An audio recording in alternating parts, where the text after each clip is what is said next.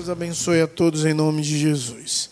Vamos abrir a palavra de Deus, livro de 1 Pedro, capítulo 3, do verso 8 ao verso 12. Iremos dar continuidade à nossa série de mensagens em Pedro.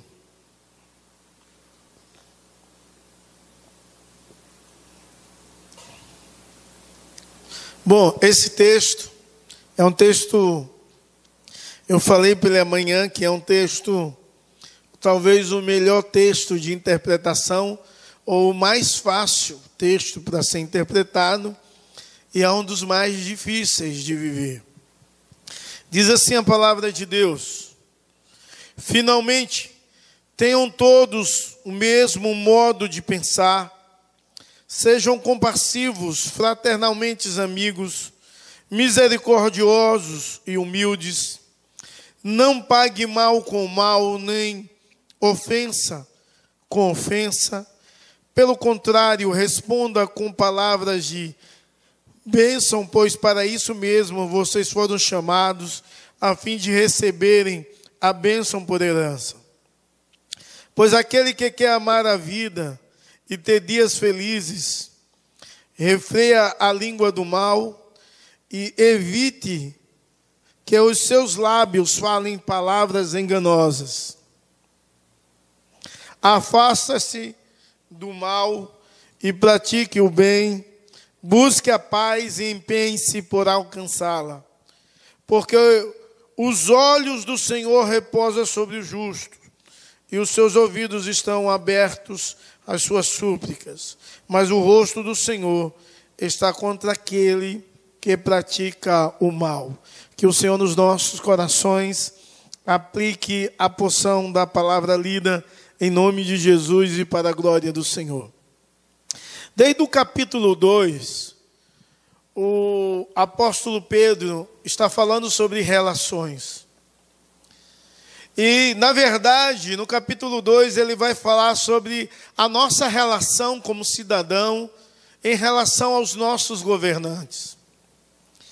Também ele vai falar da relação patrão e servo. Depois ele exalta o sofrimento ou a humildade de Cristo como um exemplo do qual todos nós deveríamos seguir. Quando chega no capítulo 3, ele ainda está falando sobre relacionamentos.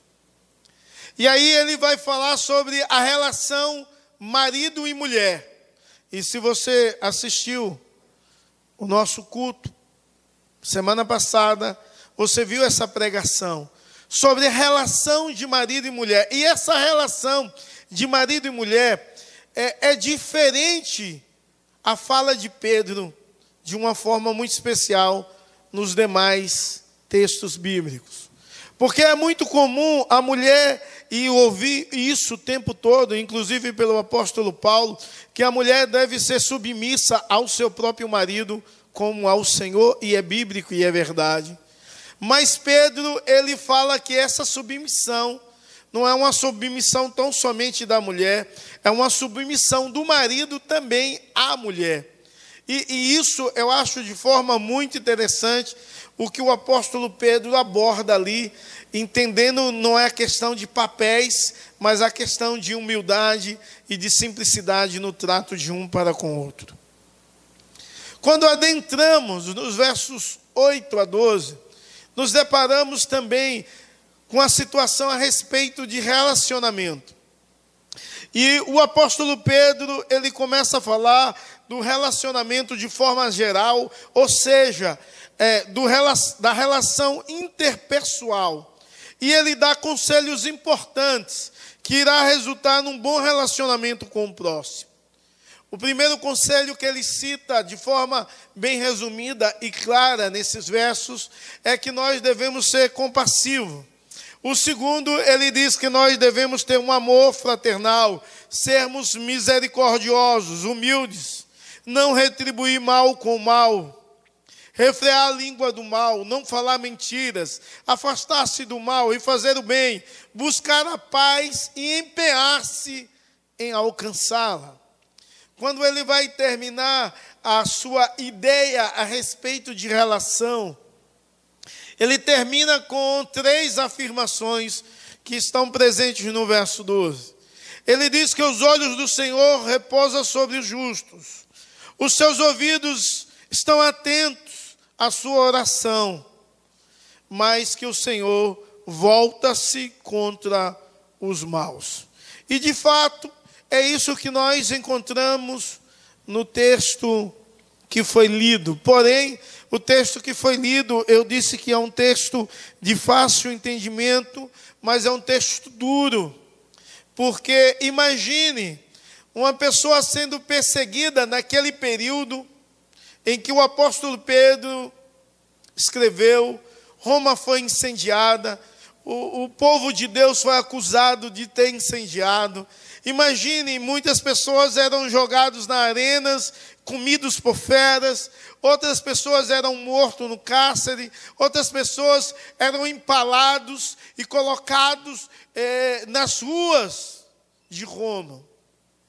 E você pode ver isso de forma bem clara, esse contexto do qual eu estou te falando, em um filme. Não sei quantos daqui já assistiram. Paulo, o apóstolo. E talvez, já assistiu, Pedrão?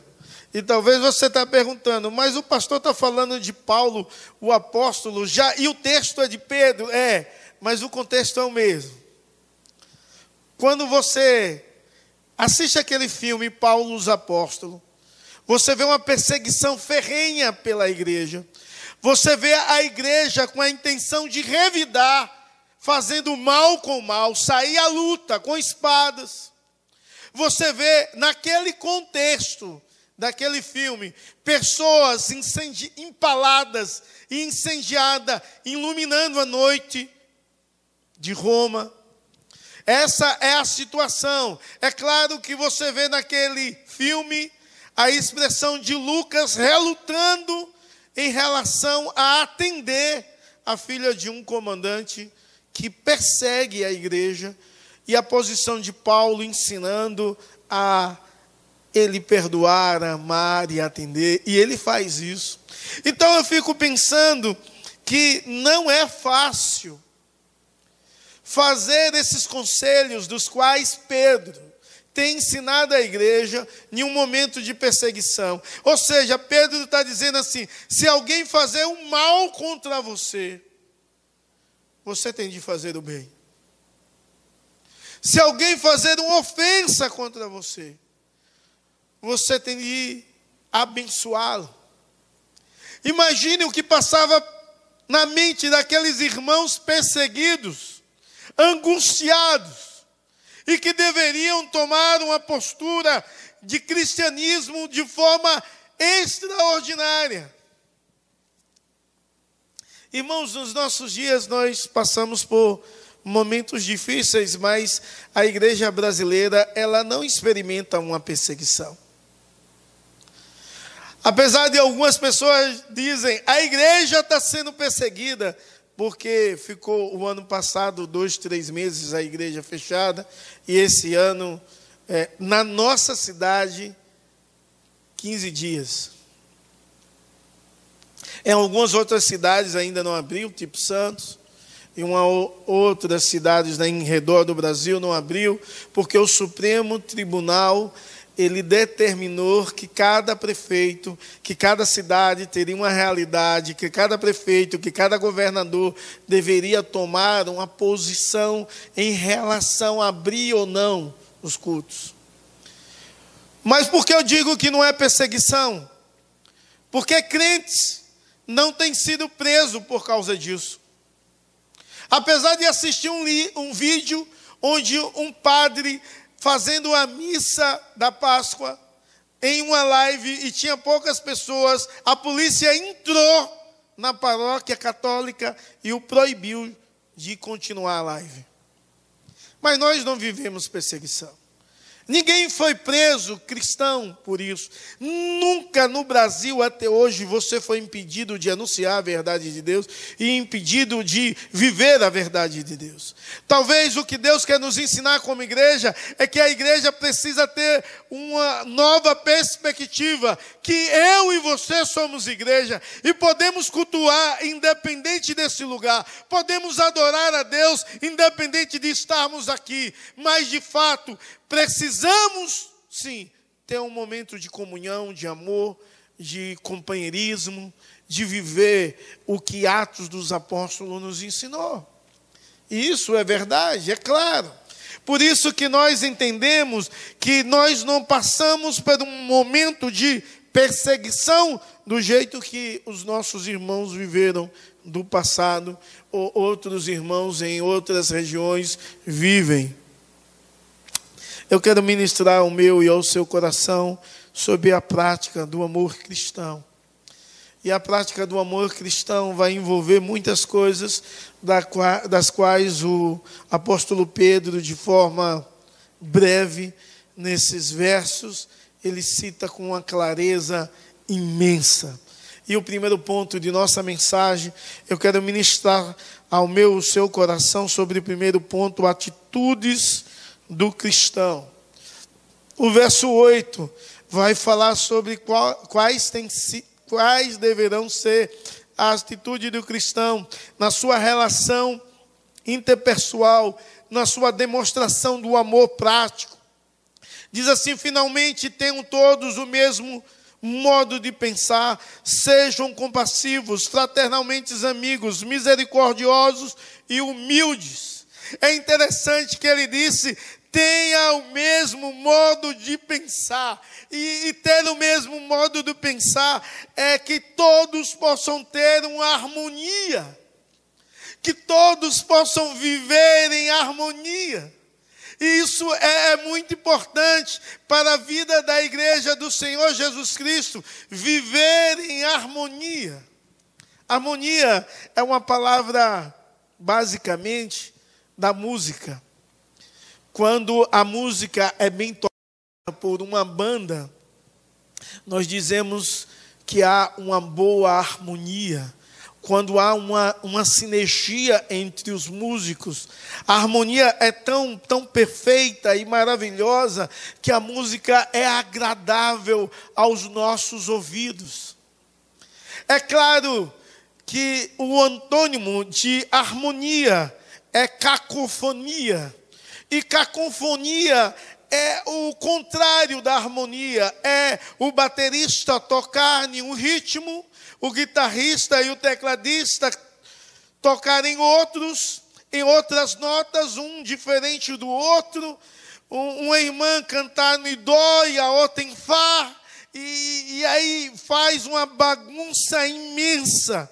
E aquilo é um barulho, aquilo causa dor, inquietação no ouvido. É cacofonia. Mas será se a igreja de Jesus Cristo ela vive em harmonia ou em cacofonia? Será se a igreja vive todos no mesmo pensamento, com o mesmo propósito de glorificar e exaltar a Deus, ou se cada um vive do seu modo, do seu jeito, da sua forma de viver, de ser e de pensar? Quando olhamos para a nossa igreja presbiteriana, que há uma, uma uniformidade na crença, não uma uniformidade na liturgia, mas na teologia há uma uniformidade. Nós olhamos e teologicamente podemos ver essa harmonia. Mas nós podemos mudar, não falar só da igreja é, presbiteriana nacional, que é a nossa igreja, mas falarmos das igrejas de Guarujá, por exemplo. Alguns dias atrás houve uma manifestação das igrejas aqui em Guarujá e teve por volta entre 50 a 80 pastores em uma carreata muito grande e eu participei dessa carreata. O nosso irmão Fernando, com a sua esposa, a minha esposa, participamos dessa carreata. E todas as pessoas das quais parava o carro ao meu lado, eu orei. E nós oramos nos hospitais. Foi quase duas horas de carreata e duas horas de oração. Não só por mim, por muitas pessoas. Mas possivelmente só teve mais ou menos dos carros ali presentes do povo de Deus aqui da nossa cidade, uns 10%. Mesmo sendo uma carreata grande só houve uns, mais ou menos uns 10%. E por que disso? Porque uma chamada à oração, a um clamor, é bom sim. E porque o povo não participa? Geralmente por causa das divisões. Mas será se o que nos une de fato é maior do que as nossas divisões? E se nós dizemos o que nos une é o Senhor e Salvador Jesus Cristo, e de fato Ele é maior do que qualquer divisão, mas na prática não tem sido. Na prática, o Senhor Jesus Cristo não é maior do que aquilo que nos divide. Por quê? Porque nós colocamos empecilhos para darmos a mão em unidade com um propósito. Meus amados, o fato de nós hoje podermos cultuar de forma presencial aqui na cidade é uma bênção de Deus. Em Santos não está podendo ter culto hoje aberto. Está fechado as igrejas lá. Aqui é 25%, sim, mas glória a Deus por isso. Então, a igreja do Senhor Jesus Cristo, ela precisa viver em harmonia por alguns propósitos, e a igreja local, ela precisa viver em harmonia sempre, tendo o mesmo pensamento, a mesma forma de pensar, temos de ter o mesmo propósito, que é glorificar a Deus e exaltá-lo em toda e qualquer situação. Então, na nossa relação de irmandade, precisamos ter uma harmonia, não uma cacofonia, não um barulho. Precisamos ser compassivos, precisamos ter o amor de irmandade, ser de fato fraternos. Precisamos aprender a ser misericordiosos. E uma tradução boa para misericórdia é a capacidade de perdoar.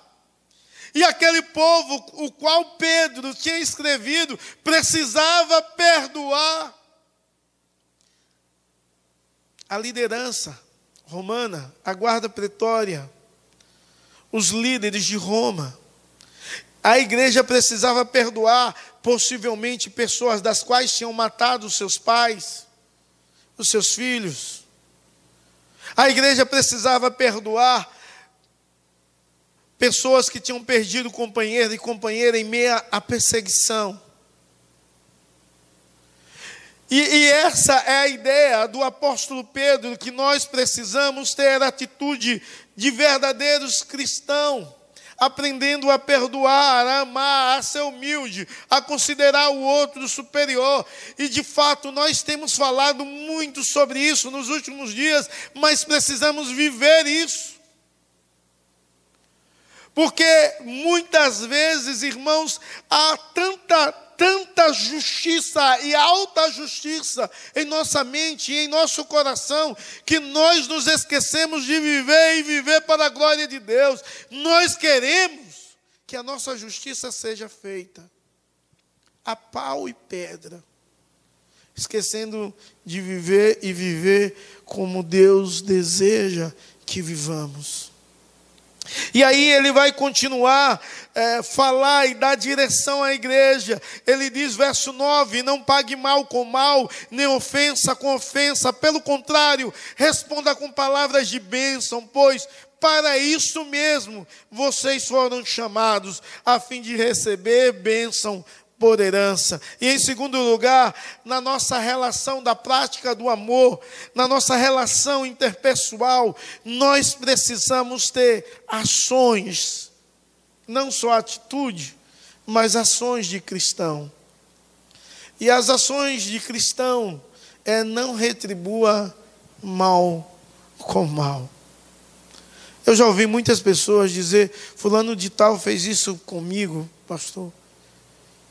E ele não deve ficar impune. E eu fiquei pensando, algumas vezes que eu vi isso,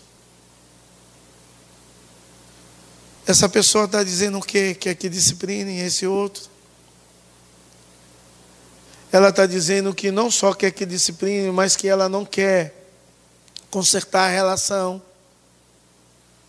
Ela está dizendo que ela não quer viver a palavra de Deus, que ela não quer ser compassivo, perdoador, não quer ser humilde, mas o seu senso de justiça faz com que diga não, tem de pagar pelo que fez. E a ação do cristão é não retribuir o mal com o mal, não retribuir o insulto com insulto.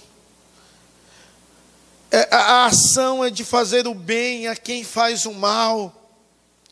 E quando o apóstolo Pedro fala isso, ele diz o seguinte: vocês foram chamados para esse fim, ou seja, não retribuir mal com mal, não retribuir insulto com insulto, fazer o bem para quem te faz o mal, você foi chamado para isso. Ou seja, Deus está dizendo que nós, como povo dele, fomos chamados para mortificar os nossos desejos de justiça e viver e expressar o que Cristo deseja que expressamos. Precisamos viver em amor, e isso é difícil, sim mas você foi chamado para viver. Você já parou para se perguntar por que algumas pessoas são capazes de responder com paciência e humildade quando elas são injustiçadas e outras não? Porque algumas pessoas, quando são atacadas, ela tem paciência, bondade, humildade em, em responder determinadas situações, e outras não têm paciência. A resposta realmente é muito simples para isso. Quanto mais seguro você estiver da sua identidade em Cristo, de quem você é e do seu valor em Cristo, menos você sente necessidade de responder segundo a carne. Menos você sente necessidade do seu alto senso de justiça. Quando você entende quem você era em Cristo e qual o seu valor em Cristo, você entende que o seu propósito, o seu chamado é de imitá-lo e de responder segundo Cristo deseja que você responda. Mas é interessante que o apóstolo Pedro não vai falar tão somente na nossa prática do amor cristão, ele não vai falar tão somente das nossas atitudes e de nossas ações, mas ele vai falar que nós precisamos, eita, passei demais, ter antecipação. A antecipação do cristão está no verso 10 e 11. O verso 10 diz bem assim: Pois aquele que quer amar a vida e ter dias felizes, e todos nós queremos ter dias felizes, todos nós então ele diz: Olha, se você quer amar a vida e ter dias felizes, você tem de praticar algumas coisas antecipando antes que o mal venha. E o que é que você faz para viver em paz, viver em harmonia com os irmãos e ter dias felizes? A primeira coisa, você precisa refrear a sua língua do mal. Irmãos, refrear a língua do mal é algo interessante da qual a igreja deve viver, porque muitas vezes nós somos precipitados no falar. E a palavra de Deus diz que nós devemos ser tardio no falar. E refrear a língua do mal é quando você é insultado e o seu desejo é, é de responder à altura ao insulto. Ou pior ainda, a sua língua é ferina e você ataca de forma que pode causar morte. A vontade de Deus é que você possa refrear sua língua no mal, é segurar, está vontade de falar, a língua coçando, mas você se segura. Porque se você for falar nesse momento, você vai falar bobeira. Você vai falar coisas que vai magoar, que vai ofender, que vai responder mal com mal. Você vai falar coisas que vai tirar a paz e a felicidade. A língua causa destruição. Uma outra coisa, evite que os seus lábios falem mentiras. Se você quer ter uma vida feliz e quer se antecipar, antes de semear mais ou responder à altura, refreia a língua. Você se antecipa, evita uma situação adversa. Quer evitar uma outra situação adversa? Evite falar mentiras. Quer evitar uma outra situação adversa? Afasta-se do mal e faça o bem. Busque a paz, empenhe-se a alcançá-la. Se você quer se antecipar a viver feliz, a ter uma vida agradável, em nome de Jesus, segura a sua língua. Evite de falar mentira, afaste-se do mal, porque o mal leva você à destruição, ao fracasso e ao distanciamento de Deus. Aprenda a fazer o bem, busque a paz e empenhe-se por alcançá-la. Em vez de buscar guerras, contendas, divisões, facções, você busca a paz. E Deus deseja que a paz de Deus possa ser o árbitro do seu coração, mas também ser o árbitro da sua mente, ser o árbitro do que você fala e do que você diz. Busque a paz e empenhe-se em alcançá-la. Depois de falar essas verdades a respeito da prática do amor cristão, a falar de, das coisas das quais nós precisamos, como homens e mulheres de Deus, fazer ações e atitudes. E aqui ele fala da antecipação, é, sendo preveniente contra o mal, ou preveniente contra a quebra da relação e do relacionamento impessoal. Ele vai nos falar da garantia da bênção de Deus. Deus nos dá uma garantia e dava aquela garantia àquela igreja perseguida e nos dá uma garantia hoje. E essa garantia é entendermos o verso 12.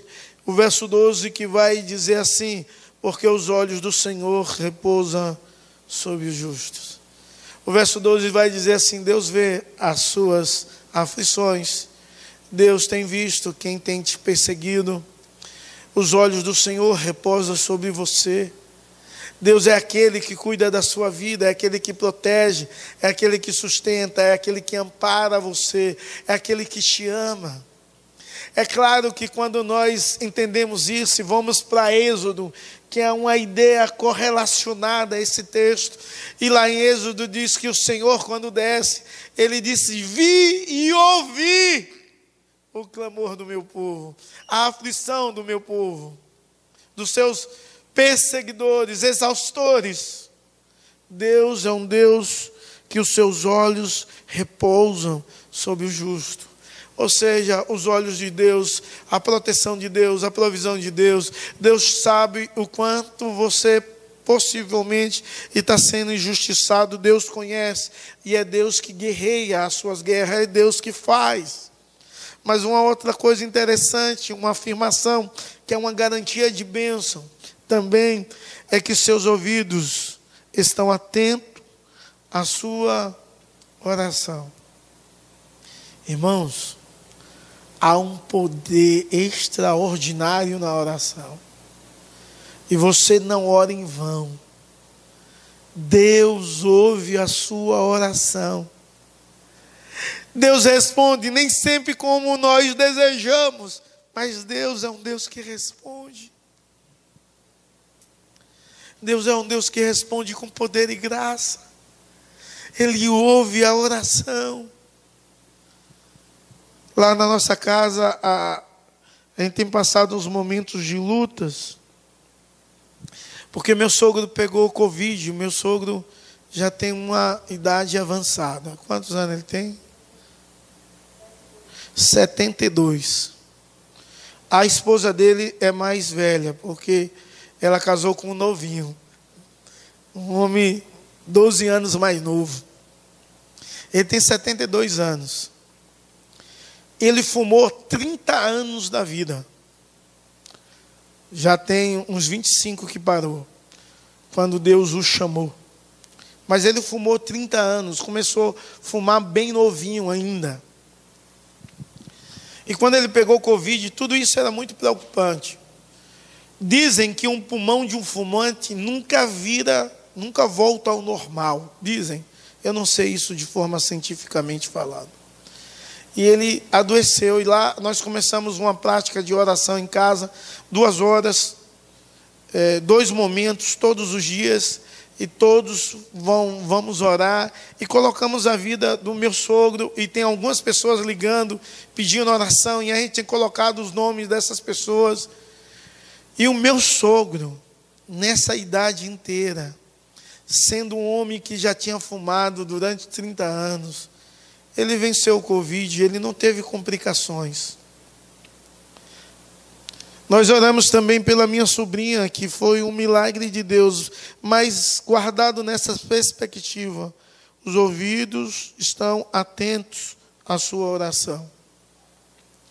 E a minha sobrinha sofreu um acidente, e em primeira mão eu não tive coragem de ver o acidente, porque foi na frente da casa dela e minha irmã, no comércio dela, uma mercearia, tem câmeras na porta e filmou o acidente. E foi um negócio muito feio. Ela, na cidade onde minha, irmã mora, é uma cidade de 60 mil habitantes, não tinha recurso para cuidar dela. Ela teve de ir para Aracaju.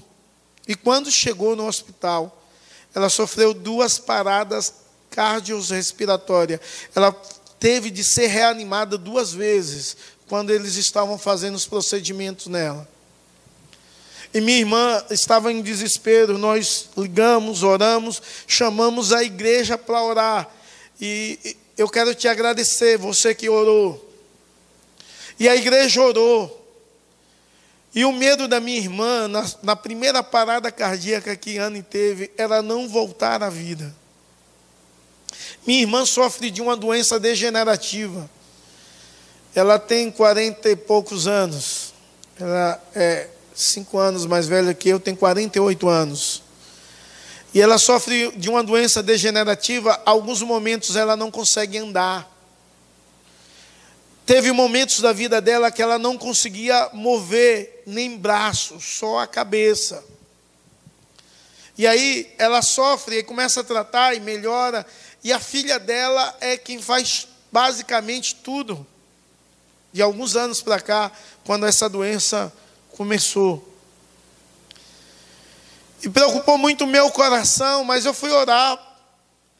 Porque eu disse: Meu Deus, uma menina nova, 23 anos, mas o que é da mãe dela sem essa menina? Como vai ser? Fiquei meio preocupado com minha mãe, que estava na casa da minha, da minha irmã, e minha, minha mãe sofre de pressão alta, toda a família dela morreu de doença cardíaca, ataque fulminante. E, e, tudo isso foi muito preocupante. Nós oramos, choramos e acreditamos que os ouvidos do Senhor estão atentos. E em dois dias, uma pessoa que ninguém imaginava que ia viver, porque o acidente foi muito feio, ela estava em casa, em alta. Na quinta-feira, ela estava na live, respondendo a live lá, fazendo pergunta. Deus é Deus fiel. Mas nós sabemos que se Deus fizer, é Deus, se não fizer, Ele também continua sendo Deus. O nosso sobrinho está internado e ele deu uma infecção, Júnior, que em um dia estava com muita febre, ele está entubado há 20 dias, e estava com muita febre, estava 8 mil de infecção. Dois dias depois ele estava 28 mil de infecção. E a médica disse: Nós não podemos fazer nada. Só ele, só o corpo dele reagir. E, e eu sabia que não era ele, só Deus podia fazer. E nós oramos, a febre cessou, a infecção cessou. Ele continua entubado. Mas se Deus fizer, ele é Deus. E se não fizer, ele continua sendo Deus. Sábado tivemos um susto, porque recebemos uma ligação que tinha de levar uns, uns papéis que tinha levado quarta-feira para o médico. Então a ideia disse: tem de levar papéis e tem que ser pessoalmente. Eles vão dizer que ele morreu. E lá em casa ficou um ato fúnebre, uma situação fúnebre naquele momento, mas nós fomos orar. E oramos, oramos e continuamos com os nossos corações aflitos. Até receber a notícia que realmente precisava de papéis. Ele continua entubado, porém vivo, em uma situação crítica. Ele depende 80% da respiração mecânica. Mas nós entendemos que os seus ouvidos estão abertos à oração. Então a igreja deve entender que os olhos do Senhor estão sobre sua vida e você pode experimentar dele o cuidado, a proteção, a provisão, mas que os seus ouvidos estão atentos à sua oração. A igreja do Senhor Jesus Cristo precisa orar. Você não precisa buscar a sua autojustiça. Você não precisa viver mal com mal, ofensa contra ofensa. Você não precisa fazer nada disso. Sabe por quê? Porque o seu juiz é Deus e é Ele que julga a sua vida. E o verso 12 vai finalizar, mas o rosto do Senhor está contra aqueles que praticam mal. Você não precisa se defender das perseguições, das injúrias, da maldade que o outro faz para com você.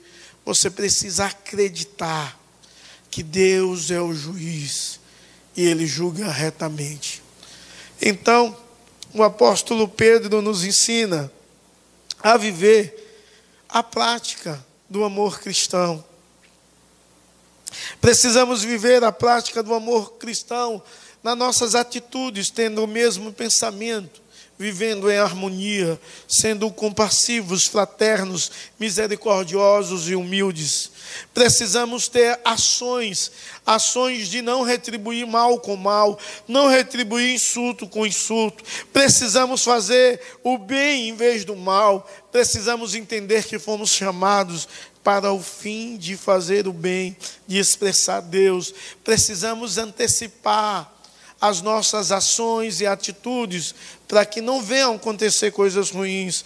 Você precisa refrear a língua, você precisa evitar falar mentira, você precisa afastar-se do mal, fazer o bem, você precisa buscar a paz e empenhar-se por alcançá-la. Deus nos dá uma garantia extraordinária que os seus olhos repousam sobre a sua vida, os seus ouvidos estão atentos à sua oração e Deus que julga a sua causa. Que Deus te abençoe em nome de Jesus. Creia no poder de Deus, na presença de Deus, no cuidado de Deus e viva para a glória de Deus. Pratique um amor cristão. Viva segundo Deus deseja que você viva. Em nome de Jesus. Receber a bênção, irmãos, que a graça do nosso Senhor e Salvador Jesus Cristo, que o amor de Deus, o nosso eterno Pai, a comunhão e a consolação do Divino Espírito Santo seja sobre vocês, sobre todo o povo de Deus, espalhado sobre toda a face da terra, hoje e para todo sempre. Amém. Que Deus te abençoe em nome de Jesus e para a glória do Senhor.